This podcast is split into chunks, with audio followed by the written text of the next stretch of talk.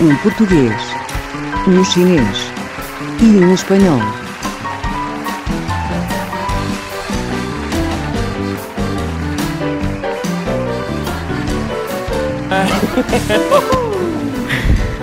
Bem-vindos ao nosso podcast. Estamos a começar o primeiro podcast da Pastoral.pt.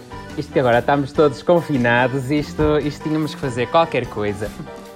E surgiu a ideia, porque isto agora toda a gente tem um, e nós dissemos para lá, a Pastoral também tem que ter um podcast para ouvir em casa, isto não pode ficar assim. E surgiu a ideia, já que está o Adriano e eu que vamos fazer um bocadinho todos os episódios, surgiu um bocadinho a ideia de fazer o chinês, que é o Adriano, e o espanhol, que sou eu.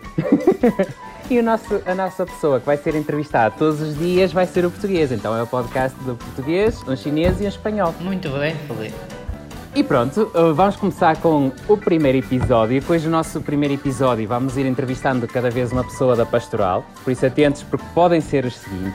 Mas hoje vamos começar pela Paula Lopes. E o tema de hoje é. Todos os Santos acabados em Ninho.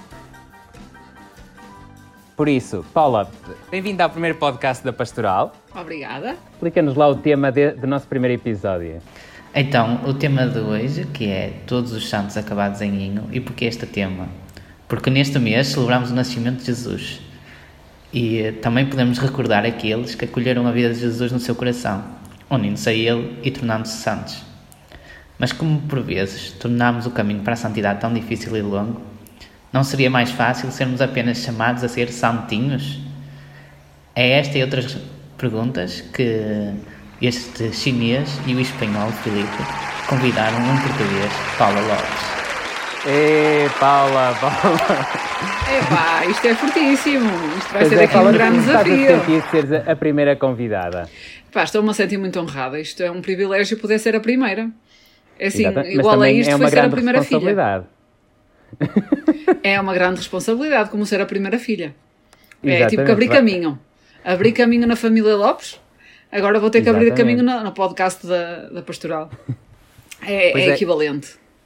E já que estamos a falar em santos e santinhos, hum, a nossa pastora, a Paula, merece quase uma devoção própria. Tem um percurso de vida unido ao La Salle, que é uma coisa incrível. E diríamos que o, proje- o projeto de João Batista de La Salle foi baseado num futuro com santas como tu, Paula. Epá, assim espero. Assim espero. Porque Exatamente. a verdade é que, como cristã, o meu, o meu objetivo é procurar a santidade. Claro que este, que- isto de procurar a santidade tem muito que se diga. E, e é nesse caminho e nessa descoberta que, que estou. Exatamente. Para aqueles que nos estão a ouvir e não sabem quem é que é a Paula, que isto deve ser muito estranho, haver alguém que não saiba quem é que tu és, mas para que, se vocês que não sabem, fiquem a saber que a Paula é professora no Colégio La Salle de Barcelos e que é um lugar ideal para esta chamada à santidade e ao mesmo tempo à paciência, porque certamente alguma vez deves, de- deves ter tido vontade de pegar num aluno e enfiá-lo num caixote de lixo ou qualquer coisa assim parecida. ao estilo Ou de- coisas de- piores. ou coisas piores também. É um bocadinho ao estilo de São Paulo, quando havia algum tipo de problema nas comunidades e ele começava ali a ficar chateado. Paulo, eu imagino que tu no caminho de santidade tenhas tido situações parecidas. Mas pronto, és professora no colégio, és a, a encarregada de pastoral, coordenas a pastoral no colégio e pertences também à comunidade de, de irmãos. Para além Certíssimo. disso, tens um dom especial para fazer bolos, que é uma coisa estupenda. E, exatamente. E alegras toda a família lá salista com os teus dons. com os teus dons de cozinheira. É só porque no Evangelho diz que devemos pôr os talentos a render. Então eu uso a, a multiplicar e a balança tem que testar essa multiplicação dos talentos. No fundo, há uma parte do Evangelho que ficou suprimida, que o rendimento dos talentos ia ser medido no, no peso da balança. Essa parte foi omitida. Uma questão de saúde pública. Mas está lá, e nós lá salistas experienciámos isso muitas vezes. Exatamente. Pronto, Paula, preparada para as perguntas? Preparadíssima! Força aí. Adriano, neste caso o nosso chinês, lança a primeira pergunta. Paula, presumivelmente o teu santo favorito, em que te impressiona a vida de João Batista de La Salle? Pergunta difícil. Olha, é, é este caminho que, que vou fazendo como cristã, cruza-se com a vida de La Salle a determinada altura de uma forma muito mais profunda. Quando começo a trabalhar como professora no colégio e começo a dar-me conta que a minha vocação era ser educadora e vou aprofundando e vou sentindo chamada por Deus a dar essa resposta, sinto curiosidade de perceber melhor e conhecer mais profundamente a João Batista de La Salle. E foi muito bonito quando fiz a Rota do Fundador, uh, à medida que ia visitando os lugares, que hoje em dia têm pouco até daquilo que seria na época do fundador, mas o bonito para mim foi aprofundar na história e na vida de João Batista de La Salle foi dar-me conta que ele cheirava à carne. Ou seja, que cheirava à vida, que cheirava ao humano, que cheirava à pessoa, que não era simplesmente aquela estátua, aquela imagem que eu conheço desde pequena, que está no fundo da sala, não é? Ao, ao lado do quadro, e que serve uh, de boa referência quando as aulas estão a ser uh, aborrecidas, ou que é objeto de mira de muitos alunos quando o professor está distraído e pegam nas canetas e metem os papeizinhos e têm vontade de atirar. Acaba por ser, acabou por ser uma, uma descoberta porque houve uma certa sintonia com aquilo que era a minha vida, com as várias crises, com as várias etapas. No fundo, à medida que fui conhecendo La Salle, fui-me fui -me dando conta de como a sua vida dele tinha, a vida dele tinha sido tão simples e ao mesmo tempo tão complicada. E como isso conectava com a minha vida e fazia com que o meu percurso fosse possível. Das, dos factos ou do, sei lá, de, de, daquilo que me chamou mais a atenção foi a periodicidade das suas crises dar-me conta que de 10 em 10 anos, ou seja, que não foi alguém que a partir do momento que decidiu abrir escolas ele tinha tudo, tinha tudo resolvido e tinha tudo certo. Pelo contrário, foi alguém que foi dando passos na certeza de que seria o, o melhor, na certeza de que era aquilo a que era chamado, de forma ousada, sendo capaz de intuir qual era a resposta a dar, e foi à custa disso, como acontece sempre, que as respostas são hum, suprir uma necessidade dos pobres, foi tendo sempre várias complicações na sua vida. E claro, como humano que era, foi, foi entrando em crises. Isso para mim, que vivia à procura, foi extremamente tranquilizador. É pá, se ele é santo e, e que tem aquela imagem tão bonita, uh, passou por estas crises de 10 em 10 anos, eu ainda tenho alguma hipótese. Depois, na altura que, que, que vivi esta experiência, eu tinha 30 anos que era mais ou menos a idade com que o fundador começou nestas andanças. Isso também me abriu uma certa esperança. Eu já achava que estava a ficar um bocado velha para tudo, se calhar afinal ainda havia possibilidade para alguma coisa. Depois também o facto de. A maior crise já, já foi quando ele aparentemente tinha tudo para achar que tinha sido muito bem sucedido. Tinha não sei quantas escolas, não sei quantos irmãos e, e, e afundou-se numa crise tão profunda quando se escondeu em Parménia que, que foi preciso os laços da fraternidade para o salvarem. E aí também aprendi uma chave, que é ninguém salva sozinho, não é? Que, que, só, que só Jesus é que nos salva, mas que nos salva através dos nossos irmãos. E que, e que nisso a comunidade era um tesouro uh, enorme, que nós ouvimos sempre como referência, não é? Quer dizer, Jesus e os discípulos, mas realmente ali tomou uma expressão muito maior, que se vai fazendo carne na minha vida através da minha experiência da minha vida comunitária. Ser cristão não é ser sozinho. E depois a retrospectiva que faz no final da vida dele. A frase adorem tudo, a vontade de Deus para comigo. O facto de alguém que se sentiu, que chega ao final da vida e diz: epá, nada disto foi, foi decisão minha. Né? Se, se eu soubesse, dificilmente tinha chegado até aqui, teria escolhido um caminho mais fácil. Então este percurso foi profundamente inspirador. Não por, pelo achar extraordinário, mas por ser tão ordinário, isto é, tão comum, que estaria ao meu alcance. Uh, tendo como chaves de leitura uma pessoa que, que se fechava a rezar durante muito tempo uh, numa capela, então tendo como chave de leitura a oração. Então, basicamente, o que eu aprendi foi: bem, isto é possível se eu rezar. Ah, estou uh, nessa parte, estou a tentar essa parte, rezar, para que depois o resto seja pois. possível. ainda tenho caminho, ainda não me fecho, ainda não passo a noite toda a rezar, ainda não consigo adormeço ali à meia hora de tentativa. Sim, mas, mas eu, eu, sim, eu, eu gostei muito da parte em que disseste que João Batista de La Salle era um talhante, porque cheirava a carne. Fiquei, marcou-me, marcou-me esta parte. Mas, mas olha, tu, tu uh, recapitulando um bocadinho aquilo que disseste, foste tipo dando chaves importantes de, de, daquilo que significou conheceres mais de perto João Batista de La Salle, seja a vida em comum, partilhar a vida, a, a importância de Deus, as crises. Mas eu acho que, no fundo, ainda não respondeste exatamente à pergunta que é: João Batista de La Salle é ou não teu santo favorito? É difícil ter um santo favorito. É sem dúvida o santo mais importante da minha vida. É, uhum. É, porque é aquele que partilha comigo o carisma. É aquele que conecta com a minha vocação, não é? Ah, uhum. No fundo, eu sinto-me profundamente unida a João Batista de La Salle e nesse sentido só pode ser o meu santo favorito, por isso.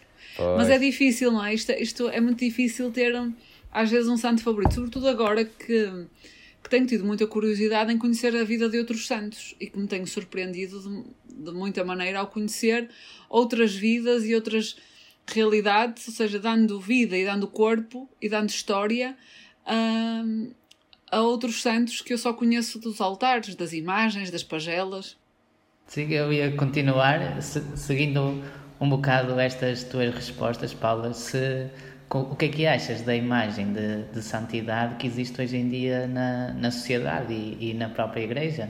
Porque estamos muito virados para um santo que é aquele que não faz mal a ninguém, que, que faz muitas coisinhas da, da igreja, muitas coisinhas certinhas, e, e, nos esquecemos destes santos que, que durante a sua vida passaram muitas provações, muitas, muitas dificuldades e, e, que prevaleceram sempre no Senhor. Por isso, a próxima pergunta seria: o que é que achas desta, desta definição de santidade uh, na Igreja?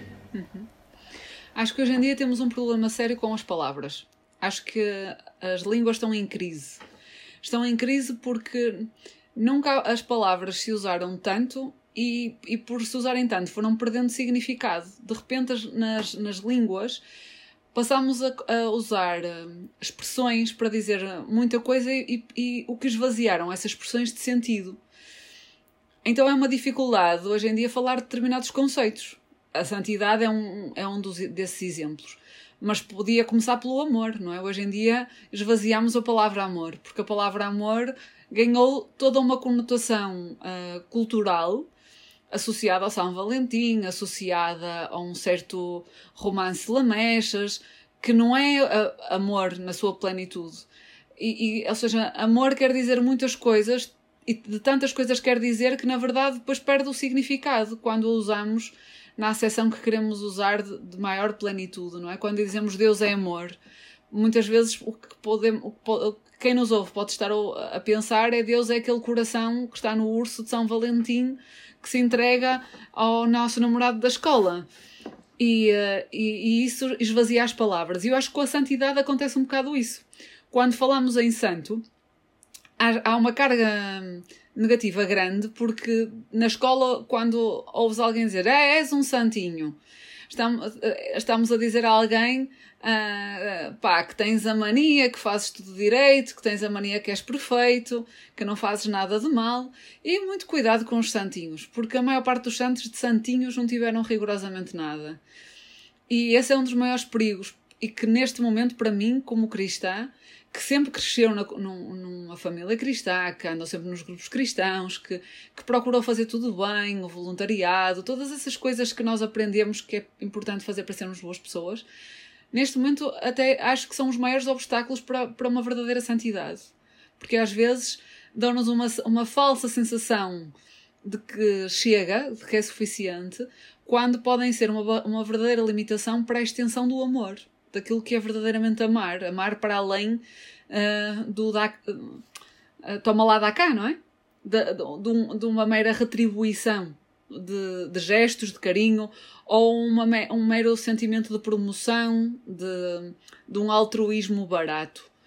A verdade é que, tem, à medida que vou conhecendo a verdadeira extensão da santidade, a santidade é, é esta loucura extensa do amor. Como, como ouvia dizer a alguém, Uh, se perguntássemos a alguém se queria ter um filho como Jesus, só alguém que não conhece Jesus é que pode dizer que quer ter. Nenhuma mãe quer ter um filho como Jesus. Nenhuma mãe quer ter um filho como Jesus. Portanto, ah, só alguém que não sabe quem foi Jesus, quem é Jesus, é que pode dizer que quer ter um filho como Jesus. Porque, opa, coração de mãe não aguenta. Uma carga de é trabalho. Jesus é, é um cargo de trabalhos, não é? É assim. E nisto da santidade, eu Maria, acho que também efetivamente. Só Maria. Há muitas Marias, mas Maria, Maria, capaz de ter um filho como Sim. Jesus. É é que, é que, na verdade, a extensão do amor, se nós, se realmente fôssemos verdadeiros na, na forma como explicamos a santidade, é estarmos a dizer que a misericórdia vai muito para além ah, é do pecado, não é? Muito para além do pecado. Ou seja, não, atenção, o problema não é pecar, é o, é o que esse pecado faz em ti e o quão preso ficas nesse pecado. O problema é que nós hoje em dia vivemos como cristãos muitas vezes na inconsciência do nosso pecado e, e isso significa que estamos longíssimo da nossa santidade. Longíssimo da nossa santidade, porque uma característica de todos os santos é serem os primeiros a ser conhecedores do seu pecado e do quão longe estão de Deus e quão longe estão de Jesus e quão, longe, e quão pequenos são para amar. O problema é quando nós nos achamos demasiado bons e achamos que a santidade é ser bom. Mas ser santo é, é, é ser este discípulo de Jesus na loucura deste amor. Deste amor que não é retributivo, não é eu amo-te porque tu me amas, ou amo-te na mesma medida que tu me amas. Não, amo-te mesmo que me faças mal. Amo-te porque Deus é amor, não é? Uh, amo-te porque não há outra natureza e outra forma de, de Deus estar e, e, de fazer o reino, no, de Deus estar no meio de nós. E, e, eu quero ser apenas imagem e transparência de Deus. Então, para isso, tenho que deixar muitos dos meus moralismos, muitas das minhas ideias. E na igreja, na igreja que somos todos nós, na igreja que passa na base, desde as nossas famílias, não é? Quantas vezes ouvimos e somos educados na, loja, na, na lógica do mérito? Epá, eu tratei, fiquei tantas noites sem dormir por tua causa e tu agora, meu filho, nem me vens visitar. Nós aprendemos, isto está enraizado culturalmente da lógica do mérito, ou seja, tu vais receber na medida em que deres. Então tu cuidas dos teus pais para que depois os teus filhos cuidem de ti. Tu, tu fazes para que depois te façam, mesmo que não faças naquele momento por esse sentido, tu és, és gentil para que depois as pessoas sejam gentis e recebas um elogio. Isto é brutal, porque onde se vê e onde se experimenta a verdadeira extensão do amor é precisamente quando as coisas não são a nosso favor. Quando és testado à impaciência.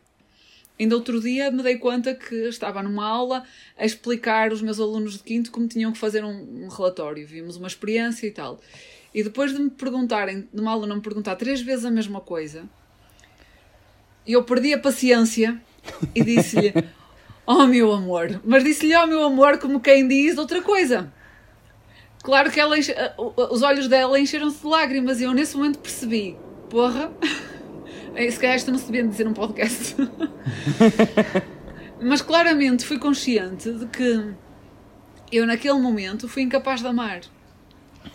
Porque uhum. eu naquele momento fui, fui, deixei-me levar pela minha impaciência. Fui capaz de perceber que, que as minhas palavras nem sempre são compreendidas, que eu posso nem sempre explicar bem. Exatamente. E que, isso, e, que, e que na minha tarefa posso ter que explicar uma, duas, três, cem, quinhentas vezes. Então esse é Sim, o desafio. É, o desafio... e neste caso costuma-se dizer que errar é humano. Neste caso, se tu não foste capaz de dar, uh, explicar tantas vezes como foi necessário, também não, não quer dizer que, que estivesse mal. Não, claro, e, e, e faz parte uhum. da minha humanidade e das minhas limitações, não é? Eu acho que assim, ser humano é ser, é ser verdadeiramente Deus. Às vezes somos é profundamente desumanos, não é? Somos uhum. profundamente desumanos. E às vezes, quando damos respostas piores, é, é, quando vem a nossa desumanidade ao de cima, não é? Porque, porque Jesus foi profundamente uhum. humano. Para mim tem sido profundamente iluminador conhecer as vidas dos santos por isso, por ver o quão, o quão desumanos eles eram e o quão humanos eles se tornaram. Não por se tornarem santinhos, mas por se tornarem santos. Uma característica também muito particular desculpa estar a interromper-te, mas uma característica também muito particular dos santos é, é, a proximidade e o conhecimento que eles tinham da, da Bíblia. E por isso, por isso vamos iniciar a nossa primeira rúbrica no nosso podcast. Não sei se estás preparada para esta rúbrica. Uh, acho que posso pedir a ajuda do público. Uh, pois neste caso não há público, mas já que estamos a falar em público. Não, não, chamamos ao Augusto. A... Se é sobre Bíblia, chamamos ao Augusto. É só chamar ele ali ao lado. olha, não sei, se queres fazer uma participação especial com o Augusto. Mas já que estamos a falar em público, todos, todos aqueles que estiverem a ouvir uh, uh, o nosso programa e o nosso episódio de hoje, não se esqueçam de mandar feedback para o mail da Pastoral, que nós depois já vamos dizer ao final, que isso também é importante, nós podermos receber um bocadinho a opinião das pessoas que vão ouvindo este programa. Mas pronto, Adriano, queres, queres apresentar esta rúbrica fantástica que vamos, vamos ter agora? Sim, claro, vou apresentar então a próxima rúbrica que se chama É Pimba ou Bíblico? Biblia, Awil, Pimba.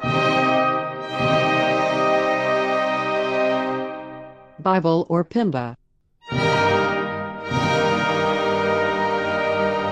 Biblia ou Pimba? Bíblia ou Pimba. e então, nós vamos dizer um conjunto de frases e tu vais ter que adivinhar, Paula, se fazem parte de uma música pimba uhum. ou se uhum. fazem parte de algum salmo. Aqui okay. já é uma pista, já é fácil. Exato. Okay. Tá Até porque estamos a gravar isto num domingo e se tu ligas a televisão, tens a TVI, tens a SIC e a RTP a dar pimba, ou seja, já tens não, aí uma não, ajuda. Hoje não, hoje não, Filipe. Hoje pois, não. pois já ouvi dizer que não. Já hoje não. Hoje esses programas foram todos cancelados. Epá. É, é, é triste. Pois, não vais ter esta ajuda, Paula. Paciência. então comece com a primeira. Uma fácil, Paula. Ok. Depois de ouvir-me e provar que era verdade, o senhor guarda disse com autoridade: Sejam felizes, que para mim está tudo bem. É pimba ou bíblico? É, é difícil. Eu acho que o senhor guarda. Olha lá a pensar. Eu acho que o senhor guarda é pimba. Que há diferentes versões e traduções da Bíblia. E talvez haja uma tradução brasileira que tenham posto Senhor Guarda e nós não sabemos. Paula, não sei se não é queres assim, pensar melhor essa decisão. É assim, até aí eu não chego. Bah, para mim, eu recebi a Bíblia de Jerusalém e na Bíblia de Jerusalém não está o Senhor Guarda. De prenda de casamento, recebi a Bíblia de Jerusalém, que era uma grande, um grande desejo meu. E Sim. fico muito feliz por me terem dado a Bíblia de Jerusalém, uhum. porque finalmente vou poder estudar com as notas e tudo. E não reconheço Sim. lá essa passagem. Paula, não tu sei. és professora, já devias saber que não se dá graça a quem me dá, dá as perguntas. então, mas está certo, Paula. Efetivamente, é Pimba! É Pimba! É caso para dizer que é Emanuel. Emanuel, exatamente, Emanuel. A filha do rei é toda formosura. Os seus vestidos são de brocados de ouro. Investe de, investes de muitas cores é apresentada ao rei. As donzelas, suas amigas, seguem-na em cortejo. É pimba ou bíblico? É bíblico. É bíblico. É bíblico? É bíblico, sim senhor! Certo! Ah. Como é que chegaste lá, Paula? Afinal, estávamos todos. Olha, sim. é assim, eu vou-vos contar um, uma coisa que eu acho que não é segredo para nenhum de vocês, mas eu já copiei os salmos. Portanto, posso estar aqui em franca vantagem, porque eu já copiei os salmos todos da Bíblia. Por que é que fizeste isso? Que castigo é esse? Então posso-vos contar. Eu fiz isto porque quando andava à procura um bocadinho do que é que Deus queria de mim, e no, nos meus primeiros exercícios espirituais e um bocadinho a juntar à experiência de fundador, eu percebi que eu fui, fui intuindo que tinha que rezar mais. E percebi que me gostava muito de parar para rezar e encontrar uma estrutura que me ajudasse a, a acalmar o coração, a serenar. Então ocorreu uma ideia de o que é que me ajudaria a rezar. Então pensei como um remédio. Automediquei-me com um salmo por dia. Então, desses exercícios em diante, comprometi-me a, por dia, copiar um salmo. Depois, a meio, os salmos maiores eram comprimidos muito grandes, não conseguia engolir, dividi-os em dois ou em três, de acordo com as necessidades. Mas a, a verdade é que foi muito importante, porque uh, ajudou-me muito a ter disciplina de oração. Ou seja, eu comprometi-me àquilo e então era sério. Antes de dormir ou de manhã, encontrava sempre um, um, momento em que sozinha podia copiar. Então comprei uns caderninhos e copiei todos os salmos da Bíblia. Lembro-me de estar, por exemplo, nos acampamentos e, e acordar mais cedo, por exemplo, ou ficar mais tarde, ao fim do dia, sozinha a copiar, os, a copiar os salmos para fazer a minha tarefa. Lá está, é esse medicamento que me, que me autoprescrevi para me ajudar a iniciar essa experiência de oração. Uau. Já que os salmos eram essa prima, essas primeiras orações na Bíblia. E foi, foi uma experiência bonita.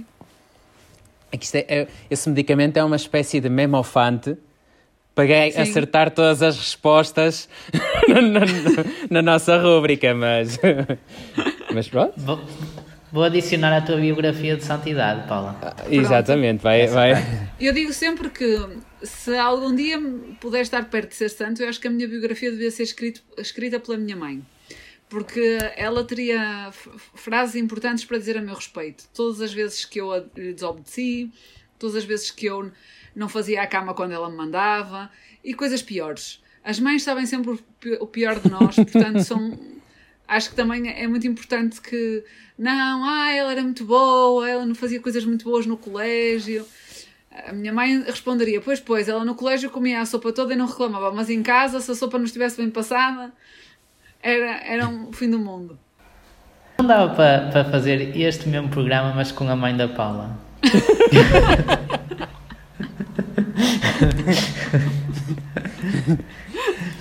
Ora, isso podia ser o segundo programa, para confirmar tudo aquilo que a Paula acabou de dizer. Olha, então, Paula, va, va, vamos ao, ao, último certo de Pimba ou Bíblico. Boa. Ok, vamos lá. Sempre que o meu pranto chegar, ponha sobre minhas suas mãos aumenta a minha fé e acalma o meu coração. Bíblia. Hum? Difícil. Pimba ou bíblico? Paula Lopes, pimba ou bíblico? Bíblico. Bíblico é a tua última resposta? Agora devíamos. Agora, pôr... agora vai ser pimba. Devias ouvir mais Marco Paulo, Paula. Exatamente. acredito, acredito que o Marco Paulo me escape. É piba, Paulo. É não piba! podias acertar todas. Não podias acertar todas. Tens que copiar uma música pimba todos os dias agora. Oh. oh. o problema é que não sabia por onde começar. São tantas, são mais que Pois só. Não havia cadernos no mundo. Olha, mas eu tenho a dizer que até agora foste a melhor concorrente da nossa rúbrica Pimba ou, ou Bíblico. É, pá, espetacular, espetacular. Deixa lá, não te preocupes, o Augusto também errava esta e eu ele ia ficar ali com o ego muito. Ma muito magoado, magoado, magoado, sim. Eu ofereço o corpo às balas. ofereço o corpo às balas. Paula, está a terminar o, no o nosso podcast. Vamos fazer a última pergunta. Paula, o processo de grupo cristãos leva-nos a ser mais santos? Olha, eu gostava que sim. Eu gostava que sim. Eu, eu gostava que ajudasse primeiro a começar a, a, conhecer melhor Jesus. E a que a, através disso se deixassem tocar por esta experiência de, de, de, vida feliz, porque no fundo é isso que é ser santo, de vida feliz.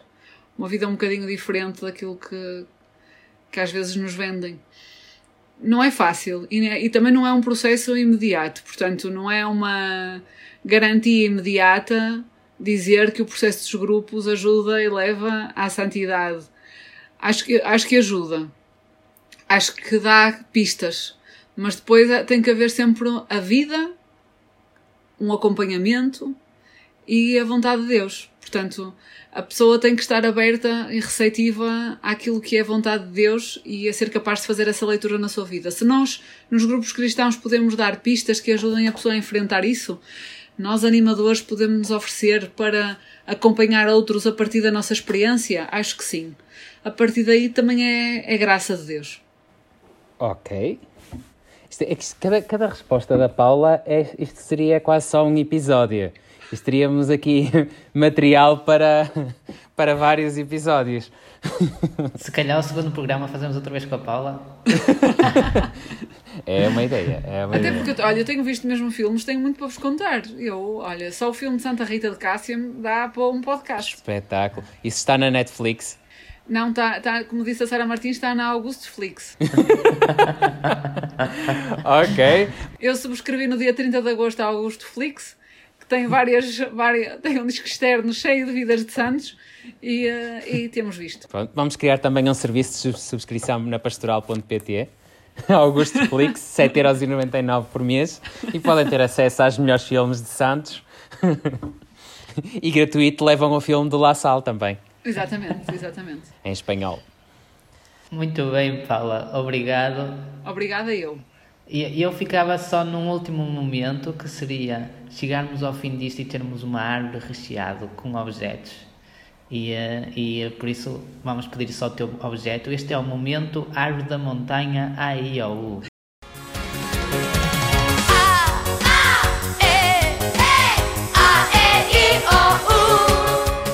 Então, a árvore da montanha tinha um tronco, ramos, folhas e frutos.